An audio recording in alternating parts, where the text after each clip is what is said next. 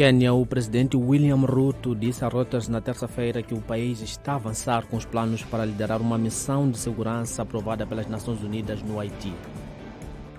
Marrocos, o índice de transparência internacional, coloca o país na posição 97 no que se refere aos níveis de corrupção no setor público.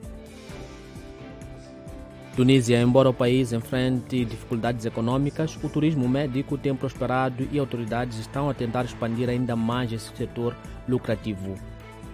África do Sul, um helicóptero combateu um incêndio florestal ao aproximar-se da pequena cidade de Pringle Bay, perto da cidade de Cabo, na terça-feira. Zimbábue, o líder da oposição, Job Sikala, foi libertado da prisão após mais de um ano e meio.